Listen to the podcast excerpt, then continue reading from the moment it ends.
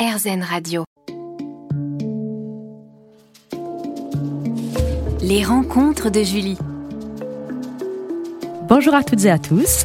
Je suis très heureuse d'accueillir aujourd'hui dans les studios d'Airzen Radio la journaliste, psychothérapeute, auteure et influenceuse sur les réseaux sociaux Karine Granval et son compagnon Solal, acteur et chanteur, reconnu notamment pour ses participations dans Starmania et Mozart, l'opéra rock. Bonjour Karine. Bonjour Julie. Bonjour Solal. Bonjour Julie. Merci d'être en notre compagnie. Nous allons parler de vos parcours respectifs, des rôles que tu as incarnés Solal, du livre que tu as écrit Karine sur la jalousie, de ta chaîne YouTube Dis-moi Karine et de vie de couple. Karine Granval et Solal pour un entretien d'une heure. À tout de suite sur RZN Radio. Les rencontres de Julie. Chers auditeurs, bonjour. On est très content d'accueillir Karine Granval et son compagnon Solal dans les locaux d'Airzen Radio aujourd'hui. Bonjour Karine. Bonjour Julie. Bonjour Solal. Bonjour Julie. Merci d'être en notre compagnie. Karine, tu es journaliste, psychothérapeute, véritable icône du programme Confessions intimes sur TF1 puis sur NT1, auteur du livre Jalousie quand tu nous tiens, publié en 2016 aux éditions Michel Lafon. Tu es très active sur les réseaux sociaux. Ta chaîne YouTube Dis-moi Karine, dans laquelle tu parles de tout type de sujets du quotidien sans phare et sans tabou, est suivie par plus de 28 000 abonnés. Solal, de ton vrai nom Laurent Morin, tu es acteur, chanteur et producteur de nouveaux talents.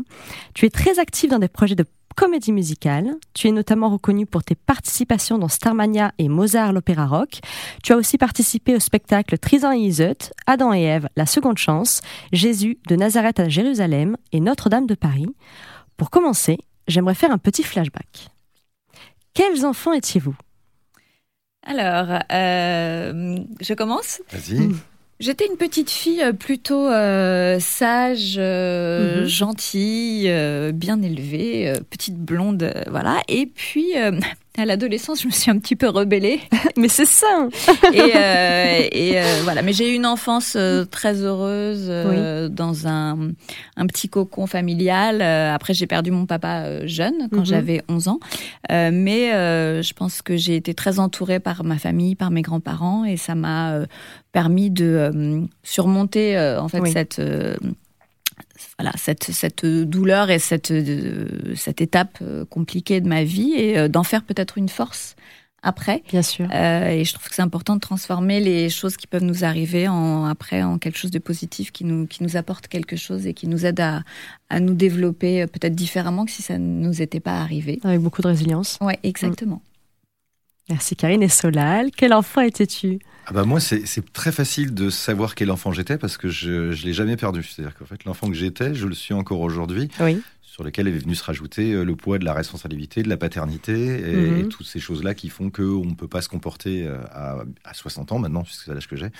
Euh, comme on s'est comporté à 10 ans, mais euh, on garde, je garde tout à fait l'enfant que j'étais, rêveur, euh, tout à fait in- insouciant, voulant faire rire à tout prix, voulant se démarquer surtout aussi de- de- d'une fratrie qui était assez nombreuse, de, de trois frères. Oui. Et après, une petite sœur qui est venue se rajouter. Donc, il faut exister dans une famille comme ça. Donc, tu un j'ai- peu le bout en train? De la famille euh, mais oui. je le suis resté et je pense que ça resté, m'a, ça m'a, ça m'a, ça m'a marqué pour le fait de, de- et puis je me suis toujours senti euh, très différent. Et puis en plus, j'ai, été le seul à, à faire de la musique dans une famille qui en, qui en pratiquait déjà beaucoup. Tous mes frères jouaient de la guitare et chantaient, mais je suis le seul à avoir, euh, à avoir embrassé ce, ce métier.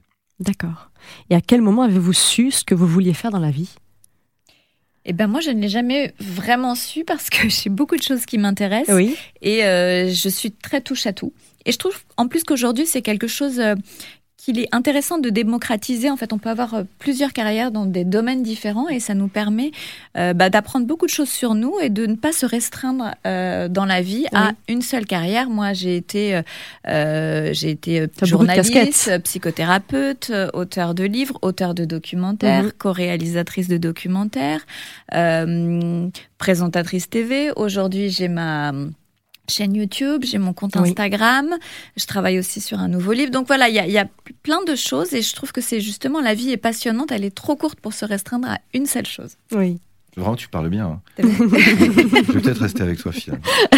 Mais le, le, moi, moi, je l'ai su très tôt. Je l'ai su très tôt que je voulais faire de, de la musique euh, parce que j'ai été baigné très tôt dans un univers musical et que, et que j'ai appris d'abord la guitare euh, avec mes frères Mhm. et puis après le piano parce que ma sœur a abandonné le piano donc il s'est retrouvé dans ma chambre et, et je. Ah, Voilà, donc en fait, euh, moi quand j'étais petit, je voulais être Michel Berger. Donc c'est un truc euh, et c'était vraiment ça. Je pensais que c'était un métier. Mhm. Que, plus tard, je serais quoi? Oui. Je serais Michel Berger parce que c'était un des premiers chanteurs qui m'a touché quand j'étais et qui parlait comme à beaucoup de gens de ma génération, à, à cette génération-là. Elle, lui et France Gall.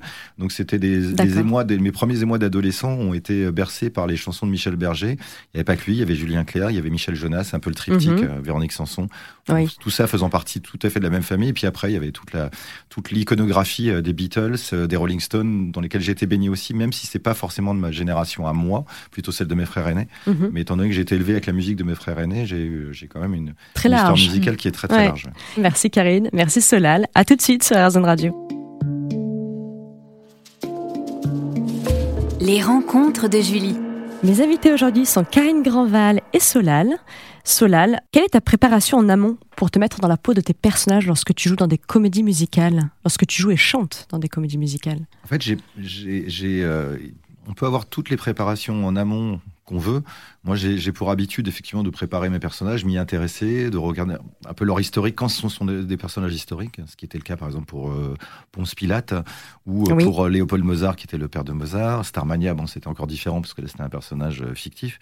Mais euh, je pense que le, le, on, on habite le personnage au fur et à mesure. En fait, c'est, c'est, euh, il faut se, comment dire, te- se défaire déjà de tout ce qui est, euh, ce qui, ce qui prévaut au début, c'est-à-dire le track, euh, Oui. euh, le, le, le- le souvenir du texte, euh, de bien chanter les chansons. Et après, on commence à prendre plaisir à l'intérieur de son personnage et pouvoir le faire vivre naturellement. Mais au début, on est, on est, on est barré par, euh, par des, euh, par des, des contraintes qui sont des contraintes à la fois techniques et des contraintes de, de, de, de mémoire qui font qu'on ne se libère pas tout à fait. Donc euh, je, je me laisse le temps de rentrer dans un personnage en sachant qu'on a euh, c'est pas un one shot sur Voilà, scène. les On a représentations. généralement euh, beaucoup de représentations pour faire ses preuves.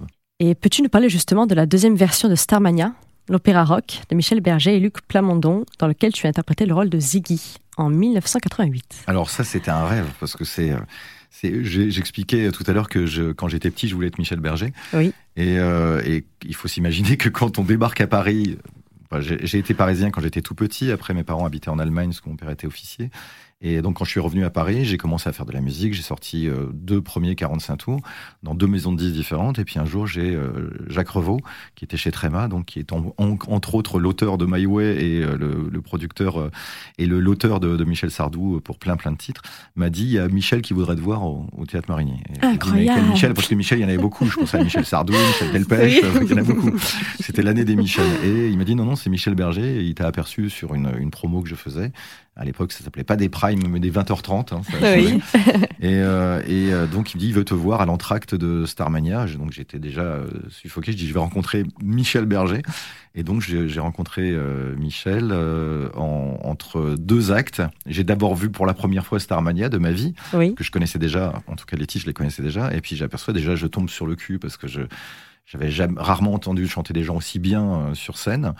Et euh, je vois Moran, je vois Renaud Hanson, je vois les frères Grou. Enfin voilà, c'était tout, déjà toute une légende. Et, euh, et puis je vois Michel Berger qui, euh, aussi gentil que ce que j'imaginais, avec la voix.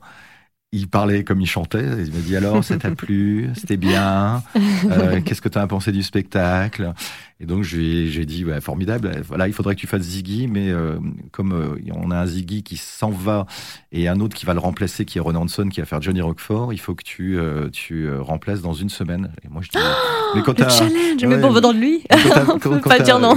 quand t'as 26 ans, tu doutes un peu absolument de rien. Et puis, bon, Mm. le rêve, c'était bon, comme ils sont pas disponibles pendant la journée, c'est France et moi qui allons te faire répéter pendant une semaine. Donc voilà, j'ai eu tout en un seul, en un seul coup. C'est incroyable. France qui Quelle me donnait la chance. réplique, qui me donnait dans Ziggy, qu'est-ce que tu fais là? Je ne t'attendais pas. Et donc, euh, j'étais en train de chanter en duo avec France Gall, entraîné par Michel. Berger et euh, Claude Salmieri, qui était un batteur, parce qu'il fallait que je joue de la batterie aussi en même temps. D'accord. En 2000, tu incarnes Tristan dans le spectacle musical Tristan et Iseut de Jacques Bertel et tu participes à l'enregistrement de l'album. Euh, Peux-tu nous en parler? Alors ça, c'était une rencontre aussi extraordinaire. Je fais, je fais que des rencontres extraordinaires dans ce métier. Euh, parce que euh, j'ai euh, j'étais encore en train de faire des saisons. J'étais dans la partie, ce que j'appelle la partie dure de ce métier-là. Je faisais, j'avais quitté le milieu du showbiz parisien pour faire du piano bar dans, dans, dans le midi. Mhm. entre temps, j'ai rencontré ce qui allait devenir l'amour de ma vie. bon, ça, je le savais déjà quand je l'ai rencontré. ça, c'est la petite parenthèse romantique. Et, et, et j'ai auditionné pour devant Pierre Cardin. Donc c'était déjà une légende parce que Pierre Cardin, pour moi, c'était quelque chose de, de, suffisamment légendaire pour, euh, pour pouvoir s'y intéresser. Et, euh, et j'ai donc auditionné pour le rôle de, de Tristan et j'ai été pris parce qu'en plus je correspondais au rôle, à l'image que se faisait Pierre Cardin. J'avais les cheveux longs qui tombaient jusque derrière dans le dos. Mmh. J'étais plus jeune aussi. J'avais triché sur mon âge d'ailleurs. Je pense que ah. j'avais déjà, j'avais déjà presque 38 ans. J'ai dit que j'en avais 35. Euh, bon, ça ne changeait pas grand chose. Et puis, euh, non, ça a été bien. Ça a été plutôt euh, anecdotique comme spectacle parce que malheureusement, euh, la première du spectacle a eu lieu le lendemain du 11 septembre de la fameuse année. Et en plus, l'espace Pierre Cardin est devant l'ambassade des États-Unis. Autant te dire qu'il n'y avait, pas, avait personne le jour de la première. Et, mais en fait, le spectacle s'est joué quand même pas mal de fois dans une petite jauge qui est l'espace Cardin. Et après, on a eu la chance d'aller chanter dans la maison qu'avait encore Pierre Cardin à l'époque, le, le, fameux Palais Bulle à Théoul-sur-Mer, mhm. avec il s'est fait faire une, une, salle de théâtre en plein air avec 800 places. Donc on a chanté là. Voilà, ça n'a pas été un, succès énorme, mais franchement, l'album était très bon. Eh bien, merci Solal. Merci Karine. On se retrouve dans un instant sur Azan Radio.